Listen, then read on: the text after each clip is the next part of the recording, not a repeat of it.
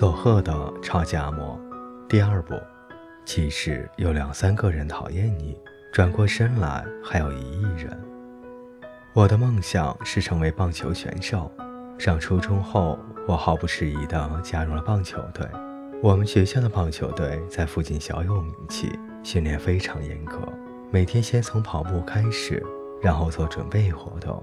接着是练习投球、接球等肩部动作，然后是击球、连续投球，最后是跑垒。一年级的队员只能参加接投球和跑垒两项练习，剩下的时间只能捡球和在场边加油。早上还要整理球场，准备练习前的球具。练习结束后捡球、收拾球场等，一整天下来筋疲力尽。学长对我们的要求也很严。如果我们跑得不够快，加油的声音不够大，他会立刻大声训斥：“在那里混什么？哎，声音太小！”就在某个训练日，发生了这样一件事：我们像往常一样齐声大喊“来来来”时，不知从哪里传来了哇哇的古怪声音，混在我们的号子里。我觉得奇怪，但还是继续加油。来来来，依然听到哇哇哇的声音。队员都起了奇怪，一起转头看着挡球网，只见小新舅舅笑容满面地朝我挥手，对他说：“别这样，也没有用。”那天直到练习完毕，都一直听着哇哇哇的喊声。学长苦笑地跟我说：“这样不能练习了。训练严格还可以忍受，但在运动队，学长的物理要求很多。刚开始还有五六十个一年级的同学。”不到一个月就只剩下一半了，但是我还是特别的卖力，因为跑得快。虽然才一年级，我已经是正式队员。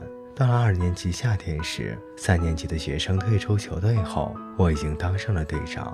我们毕竟不是普修的棒球队，我们是远近闻名的棒球强队，而我是队长，我立刻成了学校的名人。于是阿谀奉承之徒也跟着出现。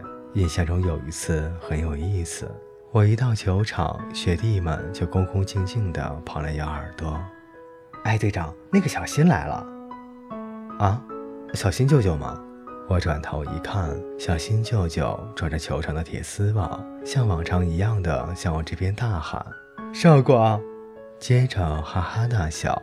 我当然只能说：“你就待在那里啊。”似乎我小学时为了保护小新舅舅，以一打十的英勇事迹也被传到了学弟的耳朵中。他们大概担心粗鲁的对待小新舅舅的话会被我揍。那件事让我出名，也让人生畏，因此我即便没做什么，也会无端的遭人批判，惹人讨厌。我是棒球队长，又是一副老大的作风，神气的不得了，但心里还是不希望惹人讨厌。有一天，我懊恼地说：“哎，我什么也没做，为什么还有人说我的坏话呢？”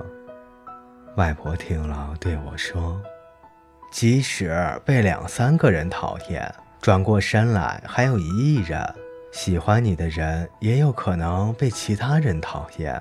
即使有人说你好，但讨厌你的人还是很多。社会就是这样的。”外婆这番话对我的帮助难以估量。你不可能让每个人都喜欢你，也不会使每个人都讨厌你。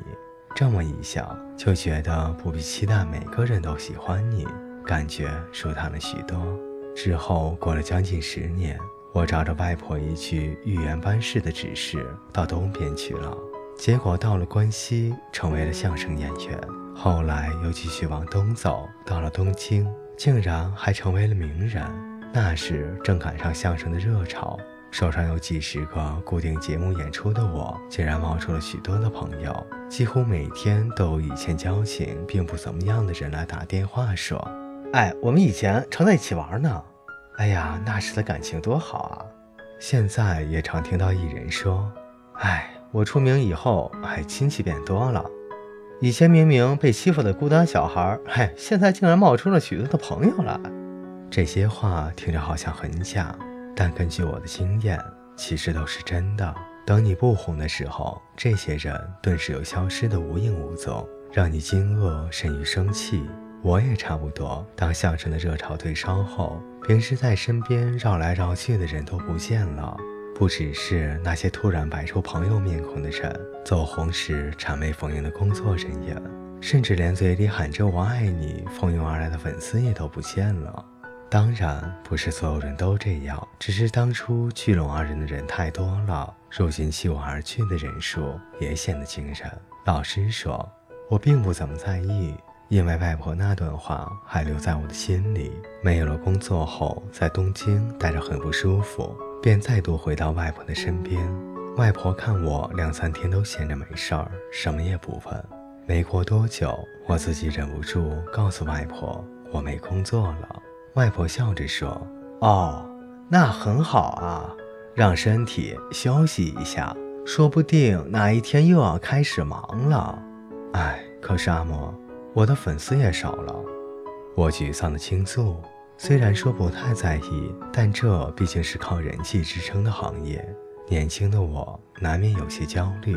外婆想了一下，很快便用平时开朗的语气对我说：“与其呀让一大堆人迷着你，不如用心磨练才艺。才艺磨练精了，演出就会受欢迎，自然又会有一大堆人喜欢你了。”我想，外婆是因为一直埋头认真做清扫工作，从一点一滴中得到了大家的信赖，所以才敢这么说。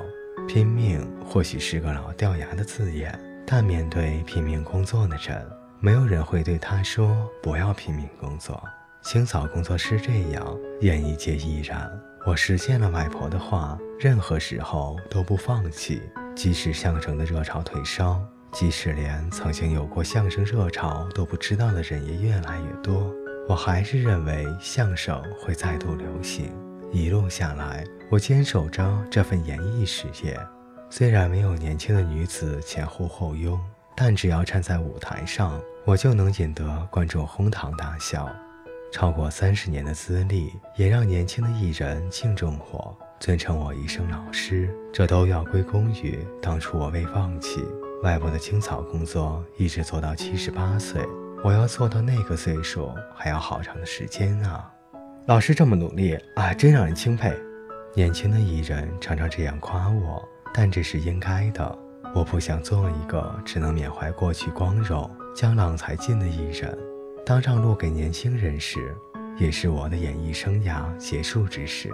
因此，每当把酒言欢时，我总是率先尝试搞笑。以此来磨练自己的才艺。各位听众朋友，本节故事就为您播讲到这里，我们下期再见。